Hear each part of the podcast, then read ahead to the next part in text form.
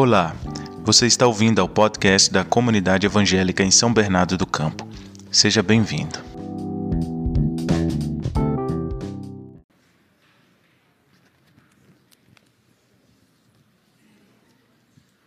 Boa noite, irmãos, graça e paz. Muito bom ter todo mundo aqui. Que Deus fale ao nosso coração nessa noite. Abra sua Bíblia, por gentileza, no Salmo número 130. Esse vai ser o salmo da nossa meditação.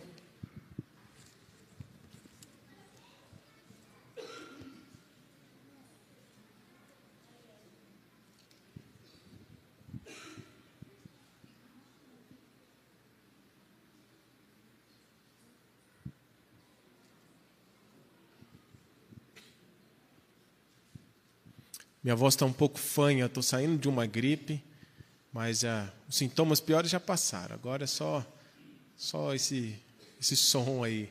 Peço que os irmãos sejam pacientes comigo aí, tá bom? E uma tossezinha que às vezes vem aqui. Salmo 130 diz assim: Das profundezas clamo a ti, Senhor. Ouve, Senhor, a minha voz. Estejam atentos os teus ouvidos às minhas súplicas. Se tu, soberano Senhor, registrasses os pecados, quem escaparia? Mas contigo está o perdão para que sejas temido. Espero no Senhor com todo o meu ser, e na Sua palavra ponho a minha esperança. Espero pelo Senhor mais do que as sentinelas pela manhã. Sim, mais do que as sentinelas esperam pela manhã. Põe a sua esperança no Senhor, ó Israel, pois no Senhor há amor leal e plena redenção. Ele próprio redimirá Israel de todas as suas culpas. Feche o seu olho mais uma vez, vamos falar com o Senhor. Senhor Deus, a tua palavra está sendo lida no nosso meio e a gente pede graça do Senhor. Só o Senhor pode nos revelar a tua vontade, o teu desejo. Por isso, agora, Pai, no nome de Jesus, fala conosco. Ilumina as nossas mentes, Senhor, para que a gente entenda e que isso faça diferença na nossa vida, pois queremos, sim, Senhor, ser luz nesse mundo. Queremos viver a imagem e semelhança de Jesus. Transforma o nosso caráter, anima o nosso espírito, Senhor, fortalece os nossos joelhos.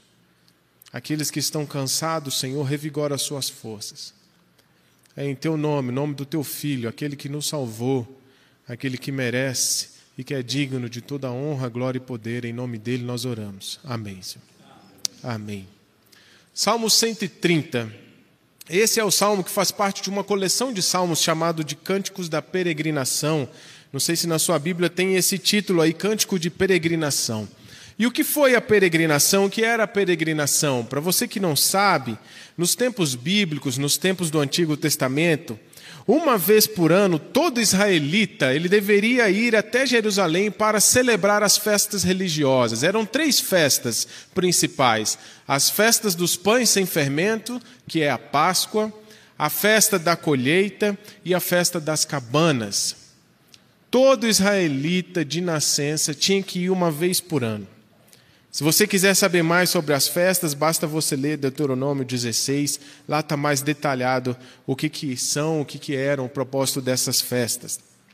E durante esse caminho de peregrinação, todos que caminhavam cantavam salmos, poemas, que relatavam a sua história. Aliás, essa era uma prática muito comum do povo hebreu, que era registrar a sua história em forma de poema em forma de canções. Aliás, hoje nós registramos pouco a nossa história, né? Isso é uma coisa tão ruim. Eu acho que a gente ficou tão acostumado com os registros fáceis de fotografias e filmagens que a gente não registra mais com aquele carinho, com aquela dedicação. Né? Muito menos cantamos, contamos para os nossos filhos, os nossos netos, as nossas histórias, o que já vivemos. Né? Mas o povo hebreu tinha esse costume de ensinar os mais novos, através das músicas, as histórias, o que Deus já fez por nós. Né? Agora, uma coisa ruim disso, já imaginou que já imaginou que somente uma vez por ano você tinha acesso ao templo? Somente uma vez por ano Você tinha a oportunidade de pedir perdão a Deus pelos seus pecados e pelos pecados da sua família? Durante o caminho, eles cantavam e refletiam sobre a própria vida, eles refletiam sobre as próprias lutas que passaram durante o ano, e eles também adoravam a Deus nesse caminho. A prática da peregrinação é uma prática praticada ainda hoje, nos nossos dias. Algumas pessoas realizam ainda longas caminhadas com essa prática, a fim de cumprir uma promessa, a fim de alcançar alguma graça ou algum favor de Deus, ou até obter o perdão de Deus pelas suas faltas graves. Outras pessoas usam a peregrinação como um tipo de exílio voluntário eu faço uma caminhada longa e me coloco à mercê da providência de Deus. Não levo dinheiro, não levo bolsa. E o Senhor provê. Muitos monges, muitos pais da fé fazem a peregrinação como uma disciplina espiritual. Um momento do seu ano, do seu mês, da sua vida, aonde ele se põe a caminhar longas jornadas, experimentando, aliás, abrindo mão de qualquer segurança que ele tinha e vivendo a provisão de Deus ali, naquele período. Eles fazem isso por um período determinado, às vezes dez dias, às vezes cinco dias, e experimentam o cuidado de Deus a fim de disciplinar o seu espírito. O fato, irmãos, é que todos nós hoje estamos em peregrinação. Todos nós hoje estamos trilhando esse longo caminho até Deus, esse longo caminho na direção de Deus. Uns, uns estão mais à frente, outros estão começando, mas todos nós estamos em peregrinação em direção a Deus. E eu quero te convidar a acompanhar a peregrinação desse salmista que escreveu esse salmo o que ele cantou durante a sua peregrinação, como ele orou ao Senhor e como ele adorava ao Senhor. No versículo 1 e versículo 2, o salmista diz assim: Das profundezas clamo a ti, Senhor. Ouve, Senhor, a minha voz. Estejam atentos os teus ouvidos às minhas súplicas. O que seriam essas profundezas? As profundezas aqui poderiam ser uma alusão ao excesso de pecado que ele carregava durante o ano. Porque só agora, uma vez por ano, ele ia ter a oportunidade de caminhar até o templo em Jerusalém e lá oferecer um sacrifício de perdão, uma oferta de perdão a Deus. Por isso ele fala das profundezas, como se esse excesso de pecado tivesse empurrado ele para as profundezas da vida, e ele já estava cansado de viver nesse estado. Você já se sentiu assim? Você já se sentiu como se estivesse sendo arrastado para as profundezas? Como você estivesse sem forças para voltar à superfície da normalidade da vida? Eu te pergunto, o que que tem te arrastado para as profundezas? O que tem drenado as suas forças? Seriam seus pecados? Seriam seus traumas? Seriam suas frustrações? Seriam suas decepções? Seriam suas feridas abertas na alma? Quando você se sentir assim, meu irmão e minha irmã, faça como o salmista. Clame ao Senhor. Grite ao Senhor. Todos nós estamos em peregrinação. E nessa peregrinação nós precisamos refletir. Precisamos refletir como está sendo a nossa jornada. Se estamos vivendo nas profundezas ou se estamos vivendo nos pastos verdejantes do bom pastor. O que tem nos levado para as profundezas que nós não temos mais forças de voltar à superfície? O salmista diz: Ouve, Senhor, a minha voz. Como você apresenta os seus problemas a Deus? Como você ora a Deus? Na oração do salmista, a gente aprende a se colocar diante de Deus com humildade. O salmista não exige nada de Deus. E assim deve ser a nossa postura diante de Deus. Nos tempos da lei, onde o favor de Deus a nós, o favor de Deus a mim, ao israelita, estava condicionado à minha obediência à lei, era muito incerto saber se Deus iria me atender ou não. Já imaginou? Já imaginou essa situação? Primeiro, você só poder ir no templo, na igreja, uma vez por ano. E quando você for, você vai pedir perdão pelos seus pecados e os da sua família. Mas mesmo assim, você não sabe se Deus vai aceitar ou rejeitar. Já imaginou viver essa tensão, essa apreensão nessa peregrinação? Estamos caminhando para Jerusalém, não sabemos quando vamos chegar, não sabemos se vai chover, se o sol vai ficar mais forte, se a gente vai ser assaltado no caminho. E mais ainda, não sei se Deus vai aceitar a minha oferta, não sei se a minha ovelha está sarada, boa, que o Senhor vai, vai aceitar. Por isso ele clama. Clamor não é uma oração simples, clamor é um grito de desespero, por misericórdia, por compaixão. Ainda que a minha oferta não seja suficiente, tenha compaixão de mim, Senhor. É assim que o salmista se coloca em oração diante de Deus. Já imaginou se a gente vivesse nesse período? saber se será que o Senhor vai me perdoar? Será que Ele vai perdoar meus filhos? Será que Ele vai perdoar minha família? Porém, meus irmãos, nós não vivemos mais na era da lei, nós vivemos na era da graça. E esse período foi inaugurado com a vida e a obra de Jesus. E nesse período agora nós já temos a certeza que Deus vai ouvir a nossa voz. Porque agora nós temos um advogado junto ao Pai. Porque agora Deus está satisfeito.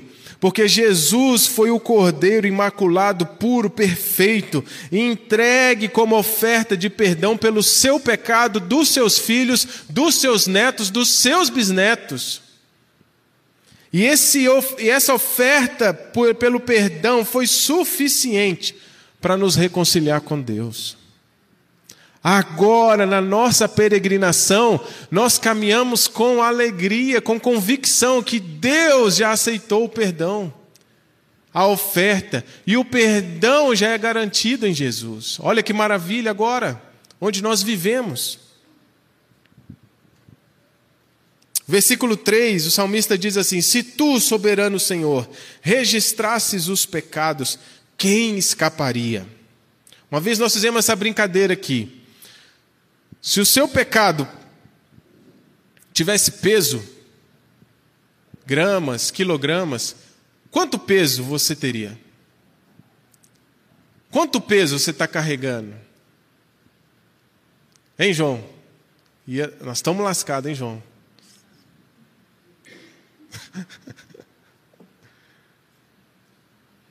Agora imagina se Deus fosse cruel, a ponto de ficar anotando os seus pecados, registrasse, guardasse ele, para no dia que você chegar lá, para no dia que você encontrar com ele, ele jogar tudo na sua cara. O salmista tem essa consciência, fala: soberano Senhor, se o Senhor registrasse, se o Senhor tivesse um caderno onde o Senhor anotava o nosso nome e os nossos pecados, quem vai escapar? Ninguém, gente, escapa. Ninguém. Por isso ele nos ensina aqui que todo peregrino, todo peregrino precisa ter consciência dos seus pecados e da sua vida. O que, que nós vamos fazer com o nosso pecado? Todos nós erramos, todos falhamos alguma vez na vida. O que, que você faz com o seu erro? O que, que você faz com a sua frustração? Quando você decepciona alguma pessoa, quando você pisa na bola, quando você fala uma mentira, quando você fofoca, quando você mente, quando você é imoral, o que, que você faz com isso? Como a ciência, como a filosofia, as demais religiões lidam com isso?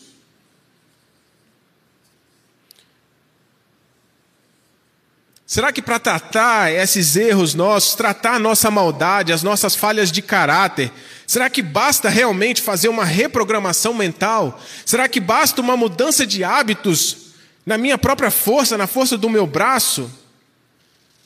Será que isso é suficiente para tratar minha falha de caráter? Ou tratar o erro que eu já fiz, que eu já cometi? Será que basta simplesmente eu acreditar que eu não sou tão ruim assim, ou que o outro também faz, e isso pronto, está zero a zero, todo mundo igual, então ninguém culpa ninguém? E por isso eu não preciso mudar. Será que isso é suficiente para eu tirar esse peso que a sociedade coloca sobre mim? Meu irmão, encare os seus pecados. Encare as suas falhas, encare os seus defeitos. Não ache que porque todo mundo tem defeito, então você está legal. Encara, conserta, apresenta diante de Deus. Não aceite o seu defeito. Não se conforme com o estado que você está hoje. Para com essa ideia, essa filosofia que está. Não, a gente é assim, eu me aceito. Eu não, nós não fomos criados para ficar do jeito que estamos. Nós fomos criados para nos tornar imagem e semelhança de Jesus.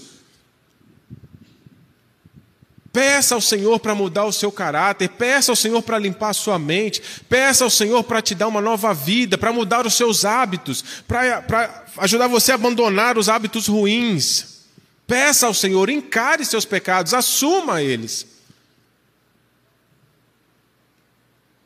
Na Bíblia a gente aprende que os nossos desejos maus, os nossos erros, as nossas falhas e traumas, a gente trata confessando a Deus e se arrependendo e pedindo ao Senhor que no poder do Espírito Santo me fortaleça contra essa inclinação que eu tenho para a maldade dentro de mim.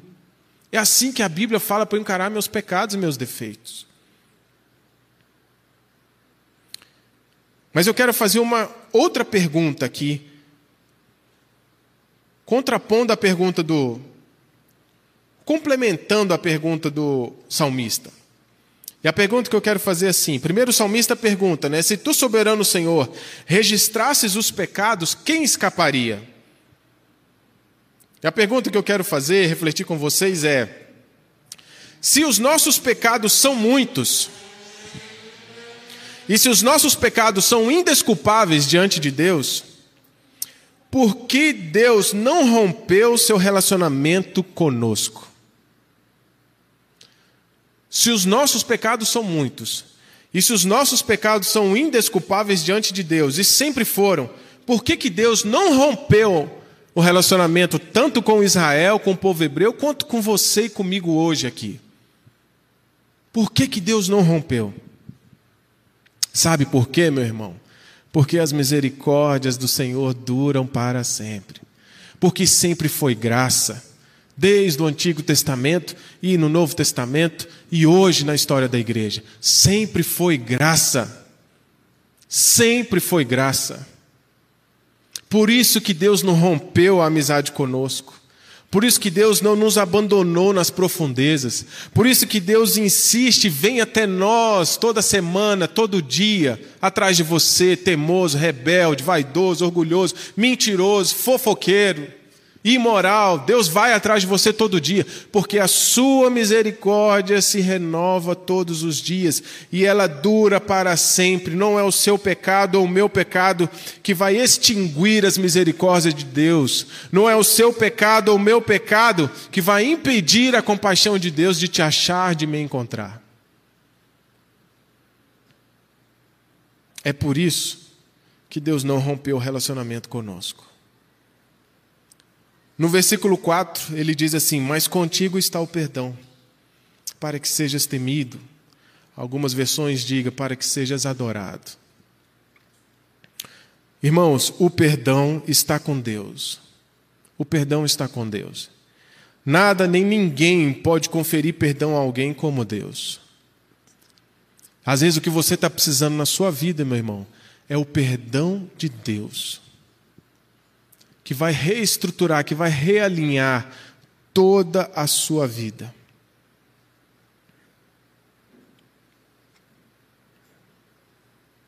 O perdão que eu e você precisamos está com Deus. Não está em nenhum outro lugar. Não adianta você buscar em outro lugar. O perdão está com Deus. Por isso que a gente precisa o mais rápido possível nos reaproximarmos dele, nos prostrarmos diante dele em adoração e em temor, porque o perdão está com ele. Lembra que nós conversamos? Imagina viver naquele tempo dos hebreus, onde uma vez por ano você ia no templo. Imagina chegar lá e falar assim: Meu Deus, será que Deus vai aceitar a minha oferta? Será que eu vou voltar para casa com perdão de Deus? Perdão para os meus filhos? Perdão para minha família? O perdão sempre esteve e sempre estará com Deus, nas mãos de Deus. E o Deus do peregrino, eu e você, ele oferece o perdão. Não importa a quantidade nem a qualidade do seu pecado, o perdão de Deus ele cobre multidão de pecados. Onde abundou o pecado, superabundou a graça. Não importa o que você já fez, não importa por onde você andou, não importa quem você é hoje, se você hoje se aproximar de Deus, e crê que Jesus é a oferta pelo perdão dos seus pecados e o salvador da sua vida, hoje você vai experimentar o perdão de Deus sobre a sua vida. Para nós, os novos peregrinos, Jesus, ele é o perdão de Deus. Jesus é a oferta pelos nossos pecados, para os nossos incontáveis pecados. Versículos 5 e 6 diz assim: Espero no Senhor com todo o meu ser e na Sua palavra ponho a minha esperança. Espero pelo Senhor mais do que as sentinelas pela manhã, sim, mais do que as sentinelas esperam pela manhã. O salmista peregrino, ele tinha convicção de que o Senhor Deus é o Criador e é o mantenedor de todas as coisas. E ele sabia que viver em desacordo com o Criador era a pior decisão da sua vida. Logo, ele entendia a urgência e a aflição que viriam sobre a vida dele enquanto ele não se acertasse com seu Criador. Por isso, ele envolve todo o seu ser nessa espera. Quando um poeta hebraico, um poeta hebreu, escreve dessa maneira: Eu espero no Senhor com todo o meu ser. Isso é intensidade. É Ele querendo traduzir para nós essa aflição e esse desejo ardente que ele tem pelo Senhor ou por algo. Essa é a característica da poesia. E ele faz isso repetindo a sua expressão: Eu espero pelo Senhor mais do que as sentinelas pela manhã. É como um vigia noturno, aguarda o dia amanhecer para ir parar o seu serviço. Essa era a sentinela que trabalhava nos castelos. Esperava o dia amanhecer, essa expectativa pelo amanhecer, essa intensidade. E o salmista esperava sim pelo Senhor. Ele esperava encontrar o Senhor no templo, em Jerusalém, no final da sua peregrinação. Você espera encontrar o Senhor no final da sua peregrinação, meu irmão? Todos nós estamos em peregrinação. Você espera, assim como uma sentinela espera pela manhã, encontrar o seu Senhor. E ele conhecia o Senhor. Ele sabia que Deus cumpria o que prometia. Ele sabia, ele já havia, ele lembrava das histórias que ele já ouviu, das coisas impossíveis que o Senhor Deus fez na história de Israel. E era com essa certeza no coração que ele caminhava. Ele sabia que Deus iria receber a sua oferta de perdão. Em quem nós temos esperado o nosso socorro? Em quem você tem esperado para te perdoar? Você confia em Deus? Você confia mesmo realmente em Deus? Você acha que Deus sabe o que faz? Você acha mesmo que Deus sabe o que faz? De que maneira essa certeza influencia a sua vida, influencia o seu dia a dia? De que maneira você confiar que Deus sabe o que faz, molda os seus planejamentos, molda o seu modus operandi, molda o seu jeito de viver, de pensar, de agir, de decidir, de se emocionar, de se entristecer. Como, como essa certeza de que Deus sabe o que faz, de que Deus cumpre o que prometeu, molda e tem moldado a nossa peregrinação, a nossa caminhada. O salmista nos convida a esperar no Senhor. O salmista nos convida a pôr nossa esperança na Sua palavra. Vocês lembram daquele episódio de Pedro? Quando vê Jesus andando sobre as águas, e Jesus convida Pedro a sair do barco e vir. E aí Pedro responde a Jesus: Olha, eu vou, porque é o Senhor quem está falando. E aí ele pisa sobre as águas e não afunda. Pedro confiou na palavra de Jesus, e foi a palavra de Jesus que sustentou Pedro sobre as águas. O salmista, talvez Pedro já leu o salmista, e Pedro já tinha isso na sua imaginação ele colocava sua esperança na palavra do Senhor. E o salmista nos convida assim. Esse esperar do salmista, espero, tem tudo a ver com o versículo 1 e o 2 que nós lemos, com esse clamor, com esse pedido.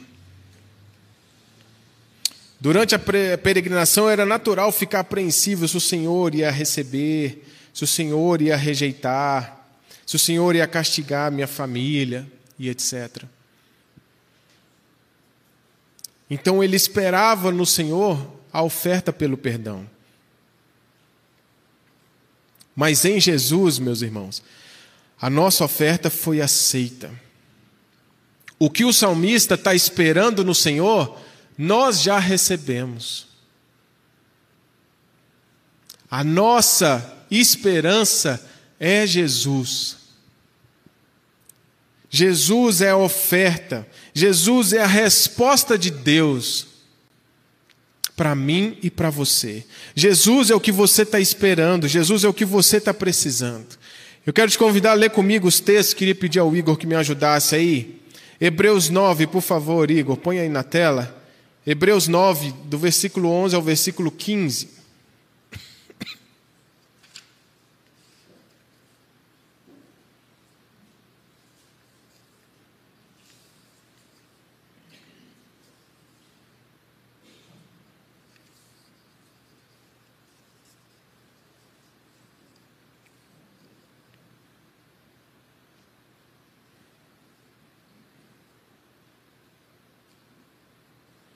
Hebreus 9, do versículo 11 ao versículo 15. Diz assim: Quando Cristo veio como sumo sacerdote dos benefícios agora presentes, ele adentrou o maior e mais perfeito tabernáculo, não feito pelo homem, isto é, não pertencente a esta criação não por meio de sangue de bodes e novilhos, mas pelo sangue, mas pelo seu próprio sangue, ele entrou no lugar santíssimo de uma vez por todas e obteve eterna redenção. Ora, se o sangue de bodes e touros e as cinzas de uma novilha espalhadas sobre os que estão cerimonialmente impuros os santificam, de forma que se tornam exteriormente puros, quanto mais o sangue de Cristo, que pelo Espírito Eterno se ofereceu de forma imaculada a Deus, purificará a nossa consciência de atos que levam à morte, para que sirvam, sirvamos ao Deus vivo. Por essa razão, Cristo é o mediador de uma nova aliança, para que os que são chamados recebam a promessa da herança eterna, visto que ele morreu como resgate pelas transgressões cometidas sob a primeira aliança.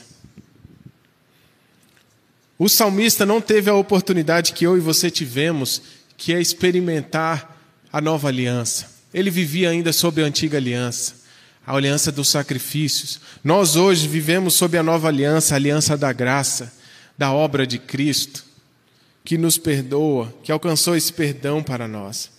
Hebreus 10, por favor, Igor, do versículo 10 até o versículo 22.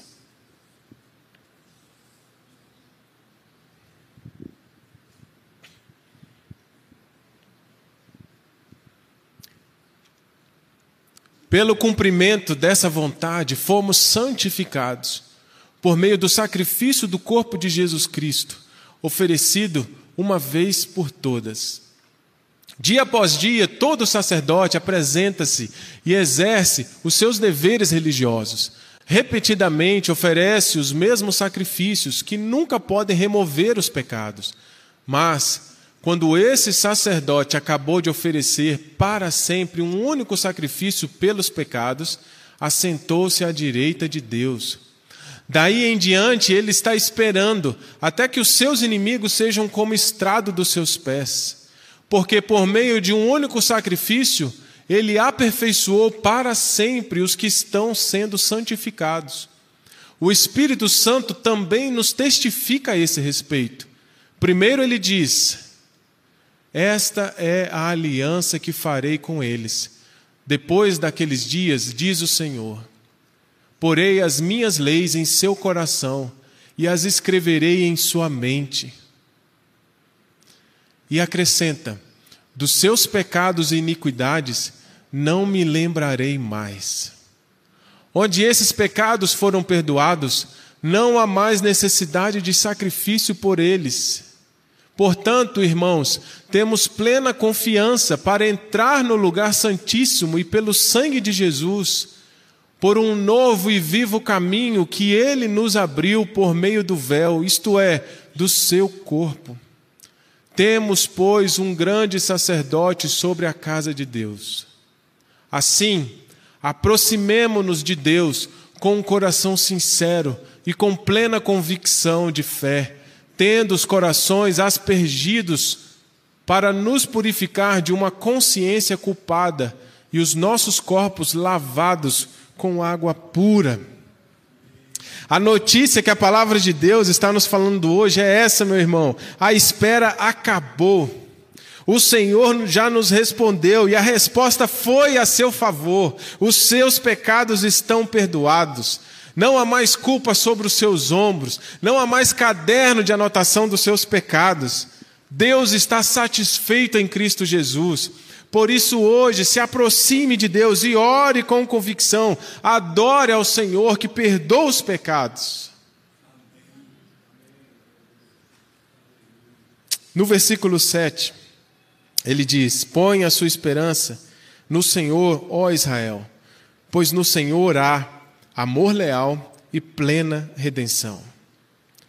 Mesmo sem conhecer a Cristo, o salmista confiava no caráter de Deus. E por isso agora ele estende a sua própria experiência a todo Israel. Por que, que às vezes é difícil esperar em Deus? Onde nós temos colocado a nossa esperança? Será que se Deus não responder a nenhuma das minhas orações ou das minhas petições, será que eu ainda vou louvar a Deus? Será que eu ainda vou permanecer fiel a Deus? O salmista fala para Israel aqui, fala, ó, no Senhor você vai encontrar amor e redenção. É isso que Deus ofereceu a Israel. O tempo todo Deus oferecia a Israel amor e redenção. E é isso que Deus nos oferece através de Jesus: amor e redenção. Esse é o evangelho que nós anunciamos, o evangelho do amor e da redenção. Você quer ser amado? Você sente carência de ser amado? Deus ama você. E esse amor de Deus preenche a gente. Ser amado por Deus é ter a nossa autoestima recuperada.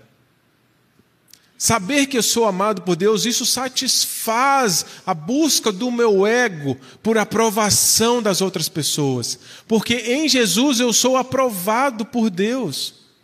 Eu sou amado, já sou aceito, incluso. Isso satisfaz essa ansiedade maluca por aprovação. Ser amado por Deus, ter essa certeza no meu coração, estabiliza as minhas emoções, estabiliza a minha identidade, endireita o meu caráter. Ser amado por Deus sara as minhas feridas, sara os meus traumas. Deus não é mal, Deus não te odeia, Deus te ama e por isso Ele te fez a sua imagem e semelhança. Senão Ele tinha feito a semelhança de um cavalo. Ele fez você a imagem e semelhança dele, isso é prova de amor.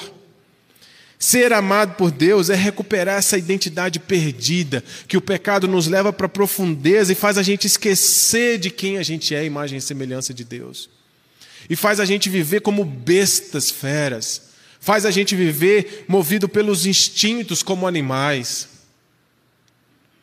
Ser amado por Deus é ser resgatado, é ter essa imagem renovada, regenerada dentro de mim. Ser amado por Deus é experimentar uma paz que acalma, que excede todas as guerras que existem dentro de mim. Você vive em guerras? Há guerras dentro de você? Então experimente o amor de Deus. Experimente ser amado, se renda ao amor de Deus. Falta paz na sua vida? Peça a Deus para você sentir o quanto Ele te ama. Amor leal. Deus não é infiel no seu amor e nunca vai ser. Porque as suas misericórdias duram para sempre e se renovam todas as manhãs redenção. O que é redenção? Redenção, meu irmão e minha irmã, é o ato de você ser resgatado de uma situação muito difícil. Aonde você já tentou se livrar e você não consegue, você precisa que alguém de fora te livre daquilo. Mesmo que você mereça estar ali, mesmo que você chegou naquela profundeza por sua causa. E é isso que Deus está oferecendo para nós. Se você pensa que não tem mais chance para você, se você pensa que você está condenado ao sofrimento, se você pensa que os seus pecados são muitos, se você pensa que o seu vício é muito, se você pensa que a sua tristeza, que a sua solidão, que os seus traumas e frustrações são muitos, que você não tem redenção, isso não é verdade. Em Jesus, nós encontramos a redenção para os nossos pecados. Em Jesus, nós encontramos esse poder que nos liberta dessa escravidão. Em Jesus, nós encontramos essa expiação pelos meus pecados. Em Jesus, nós encontramos redenção plena. O amor de Deus foi revelado em Jesus por mim e por você. A redenção de Deus foi revelada em Jesus. O salmista ainda não tinha conhecido Jesus, mas nós conhecemos. Em Jesus nós encontramos o amor de Deus, em Jesus nós encontramos a redenção de Deus. E eu quero te convidar a ler novamente um outro texto, Colossenses 1, por favor, Igor, versículos 13 e 14.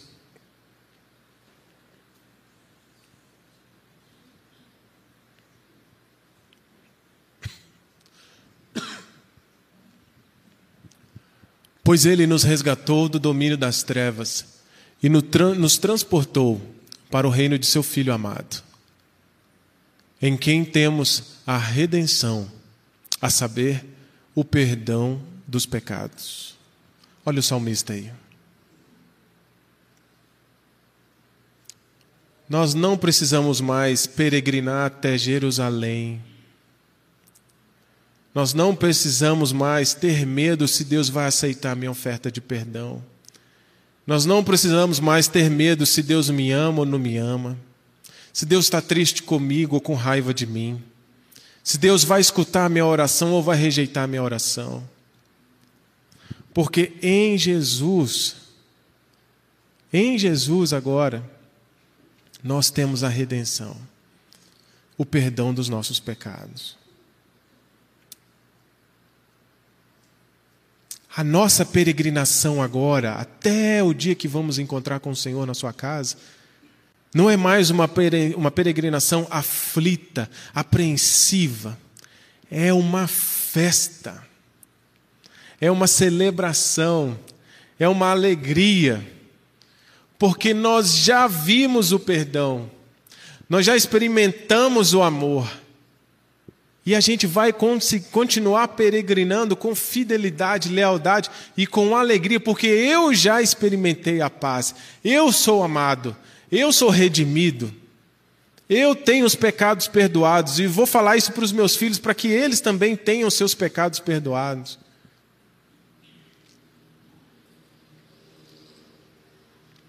E ele termina o versículo 8 dizendo: E ele próprio redimirá Israel de todas as suas culpas. Mesmo sem saber o que aconteceria no final da sua peregrinação, e aí os salmistas são maravilhosos nisso, né? Eles abrem geralmente assim com uma palavra é, de adoração, de temor. Depois eles apresentam seus pedidos nos salmos, mas sempre no final de um salmo tem uma palavra assim de certeza, de louvor, de convicção, como se fosse uma pastoral para Israel. Falando assim: Israel, nós estamos nessa peregrinação, não sabemos como vai ser a chegada até lá. Mas tenha certeza, meu povo, que o Senhor Deus vai redimir Israel de todas as suas culpas. O salmista falava isso por fé, porque ele conhecia o seu Deus e confiava no seu caráter. Ele sabia do amor de Deus para com o seu povo. Nós hoje, meus irmãos, podemos caminhar com essa certeza na mente e no coração sabendo que em Jesus todos os nossos pecados e toda culpa foi redimida. Vinde a mim todos que estão cansados e sobrecarregados, e eu vos aliviarei. Aprendei de mim que sou manso e humilde de coração. Esse é o convite de Jesus para nós. Se você está com a vida muito pesada, e esse peso está te, te arrastando para as profundezas, hoje é o dia de você encontrar com Jesus e experimentar ele, esse resgate das profundezas e esse alívio nas suas costas, na sua alma. Eu quero terminar lendo um último texto, Romanos capítulo 8, versículo 1 até o versículo 4. Por favor, Igor, põe aí e nós vamos assim encerrar. Portanto, agora já não há condenação para os que estão em Cristo Jesus. Porque por meio de Cristo Jesus, a lei do Espírito de vida me libertou da lei do pecado e da morte. Porque aquilo que a lei fora incapaz de fazer por estar enfraquecida pela carne, Deus o fez enviando o seu próprio filho à semelhança do homem pecador, como oferta pelo pecado, e assim condenou o pecado na carne, a fim de que as justas exigências da lei fossem plenamente satisfeitas em nós, que não vivemos segundo a carne, mas segundo o Espírito. Só até o 4 mesmo. A vida daqueles que foram redimidos por Jesus agora não é uma vida mais observando a lei, é uma vida agora atenta ao Espírito de Deus, porque é Ele que nos convence do pecado, da justiça e do juízo. É Ele que nos conduz à verdade, é Ele que nos santifica, é Ele que nos lembra qual é a vontade de Deus. É Ele que nos lembra que somos amados, é Ele que nos lembra que somos redimidos, é Ele que nos lembra que não somos condenados, que não temos mais culpa sobre nós. Assim nós vivemos agora debaixo do Espírito de vida. Amém? Vamos orar mais uma vez.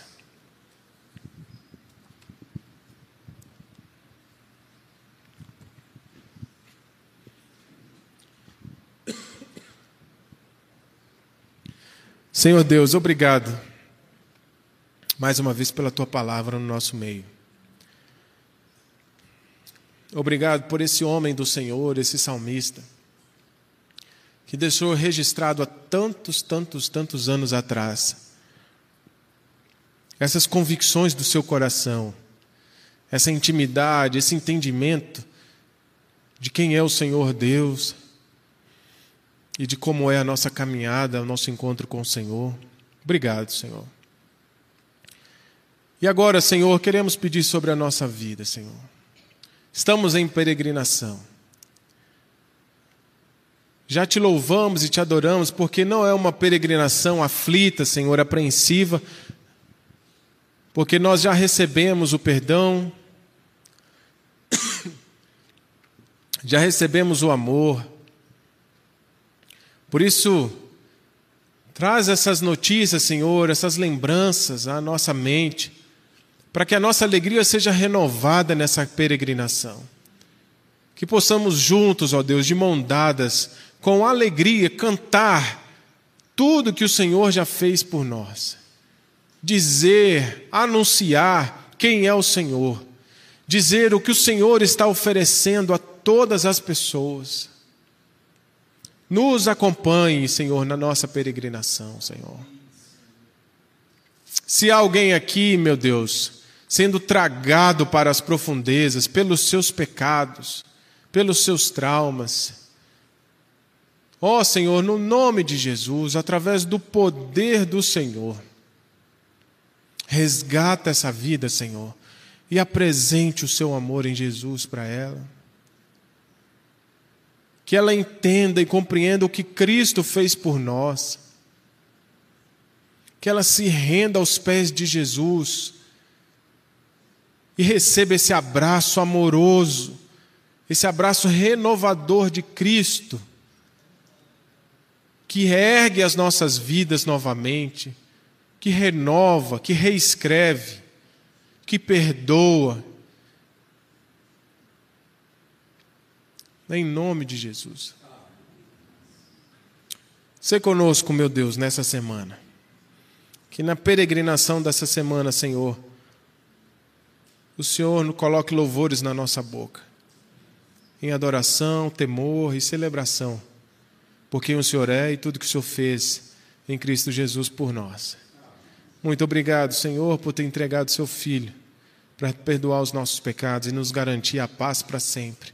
Nos garantir a intimidade, a aproximação e a certeza de que o Senhor ouve as nossas orações, como agora. E é em nome dele que nós oramos agradecidos. Amém. Amém. Deus abençoe, meu irmão.